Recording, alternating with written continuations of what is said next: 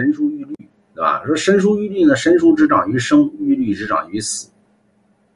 那么神书玉律呢，最后呢被降了官职，贬低为门神，说这神书玉律的法力也会降低，是这样吗？是。有人说那扯犊子呢？那你说孙悟空呢？孙悟空原是原本为齐天大圣，最后呢被封为弼马温，他的法力是不是也降低了？为什么孙悟空不降低？神书玉律乃是正神，你说孙悟空不是吗？孙悟空叫虽入真流，但未入真极，就他不是神仙。虽入真流呢，就是虽然说是进了这个这个体系，对吧？但是他没有正式这个职工的这个什么，没没有没有这个正式入职，他是个合同工，所以最后背黑锅的什么呢？都是孙悟空干的。